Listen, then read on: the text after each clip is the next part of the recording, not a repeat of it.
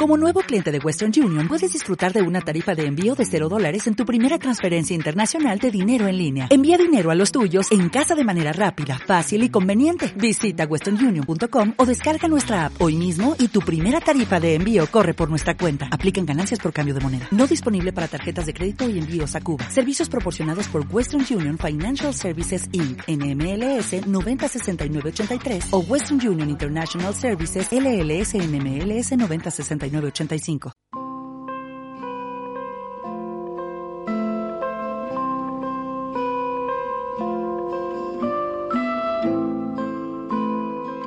En las ciudades y en la mayoría de nuestros pueblos existen unos lugares que son guardianes de la cultura, lugares que muchas veces son desconocidos y que nos proponen montones de actividades. Hablamos de las bibliotecas públicas, bibliotecas que muchas veces nos ofrecen posibilidades, como ocurre con la Biblioteca de Guadalajara a lo largo de este verano.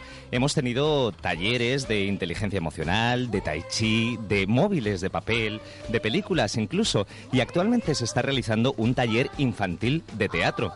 Nos importa sobre todo por lo que puede aportar a los niños y por la persona que lo imparte. Ella es una gran actriz de Guadalajara y también guardiana de la cultura, podemos decir, en toda nuestra región. Hace muchos años que nos conocimos en un taller de teatro y luego ella ha evolucionado siendo, pues eso, una actriz de los pies a la cabeza. Es licenciada en interpretación gestual por la RESAT, tiene estudios de filología hispánica, amén de un montón de cursos desde danza, claqué, capoeira. Bueno, no sé si ustedes la conocen, pero si no, se la presentamos rápidamente. Marta Marco, buenos días.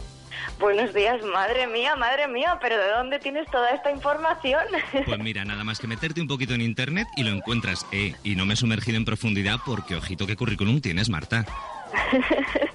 Ay, Oscar, que hace mucho tiempo que nos conocemos, como bien has dicho, y me da mucha mucha alegría hablar contigo. Me, me trae muy buenos recuerdos de Pues- nuestros primeros años en la Escuela Regional de Teatro.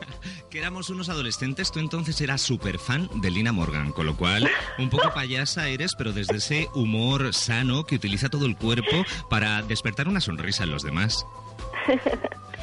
Bueno, a mí siempre me, me ha gustado enfocar, eh, bueno, como bien dices, por ejemplo, incluso este taller de teatro del que estamos hablando ahora, siempre desde la alegría. Siempre que, bueno, pues llevo 22 años impartiendo clases de teatro para, para primera infancia, para niños de en edad de primaria, de secundaria, eh, jóvenes, adultos, tercera edad, bueno, y siempre trato de que el trabajo mm, se rija por la alegría, siempre, ¿no? Desde la risa, desde la alegría, desde el juego y que allí podamos desarrollar nuestras habilidades comunicativas, creativas, no tanto crear actores, que no es, eh, que no es la, es, es más bien utilizar la herramienta, la acción pedagógica teatral para desarrollar nuestras propias herramientas corporales, orales, creativas, expresivas. Esta es más bien la,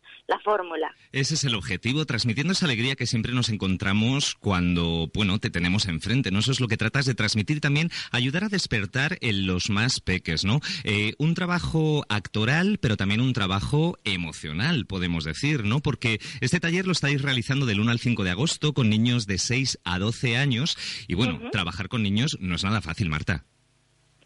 Bueno, pues, pues, pues pa- para mí sí. eh, quiero decir, no, no quiero que suene presuntuoso, pero si tú llegas eh, con emoción, se transmite emoción y la energía fluye. Es verdad que las clases cuando se imparten en verano, para el educador tienen un poquito más de complejidad, porque ellos están menos acostumbrados a, a la gestión de su juego, ¿no? A que se les guíe en el juego.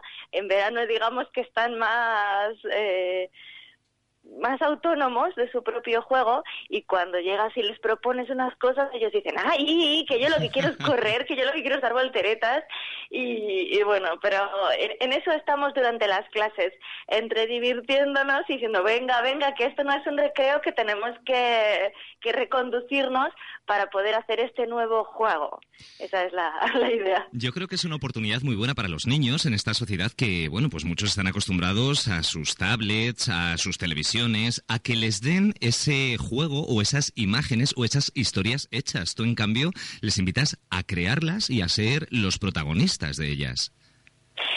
La verdad es que es una pena porque es verdad que muchos de los niños de esta generación no tienen pueblo. y cuando uno no tiene pueblo, ¿dónde se va a correr la chancla? Ya, ya, ¿Dónde está la bicicleta? ¿Dónde está el, no parar de correr? ¿no? La, la, libertad del tiempo libre y del, y del me aburro y del tengo que jugar con lo que hay aquí, que es una piedra, un palo o lo que sea. y, y tú no sabes la de posibilidades creativas que surgen cuando nos aburrimos. Esto y nada, ellos pues realmente si tú les les, les zarandeas un poquito, ahí dentro de su cabeza están todas estas posibilidades imaginativas que son la monda. Yo me río con sus propuestas y sus locuras un montón, la verdad. Claro que sí, además propones eso, un acercamiento al cuerpo como instrumento de juego también y como instrumento de conocimiento de las emociones que se mueven dentro de nosotros y cómo las podemos expresar. Claro, esta es la idea. Hacemos ejercicio en cada sesión hacemos ejercicios de expresión corporal, de expresión oral, de creatividad, de improvisación y de dramatización, siempre trabajando que haya fragmentos donde donde se trabaja individualmente y otros donde se trabaja en equipo. Y, esta es la idea, siempre a partir del juego, además.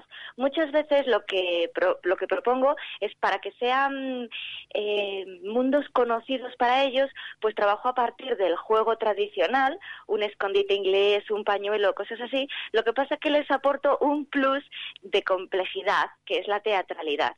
Eh, a un escondite inglés se les hace que que ellos tengan que expresar con el cuerpo, por ejemplo, cuando están quietos, una imagen de la mayor alegría del mundo o de la mayor tristeza o del mayor dolor y ellos hacen ¡fus!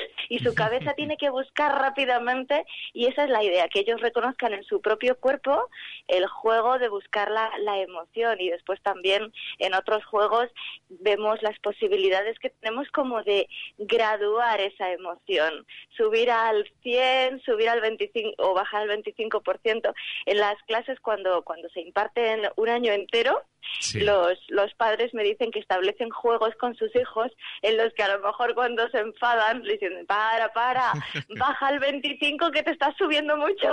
Qué bien, qué bien, qué bien. O sea que también estás ayudando a las familias, lo podemos decir. En fin. Oye, y ellas a mí, a ver. Claro, sí, esto es mutuo. Esto es eh, potenciar cada vez más la comunidad. Has hablado de los pueblos, ¿no? Esos pueblos en los cuales, eh, bueno, pues los niños se sienten eh, más libres y toda la comunidad podemos decir que está cuidando mimando a esos niños para que crezcan de manera íntegra. Y esto quizá es lo que en las ciudades se ha perdido, ¿no? Y ahí desde estos talleres se potencia. Claro, en, eh, cuando, cuando viví en, en, Campillo de Ranas, por la Sierra Norte, eh, allí los niños estaban absolutamente tranquilos e incluidos en la, en la comunidad, todos cuidábamos de ellos y yo también impartí allí las clases de teatro. Ellos eran tan autónomos que podían venir a mi casa tan tranquilos, llamar a la puerta y venir a visitarme. Y a mí me daba muchísima risa. Venían dos o tres, otro día otros dos. Y esta sensación de, de, de pasar las horas mm, entre ellos, eh, haciendo también sociedad, que es lo que es, sociedad es pues tu, tu, tu, tu, grupo de amigos que es más o menos de tu edad, pero también está el abuelo y la señora que vende en la tienda y todo esto, y, y mezclar todo esto. Por eso yo en mis clases de teatro me gusta también que el espectro de edad sea lo más amplio posible.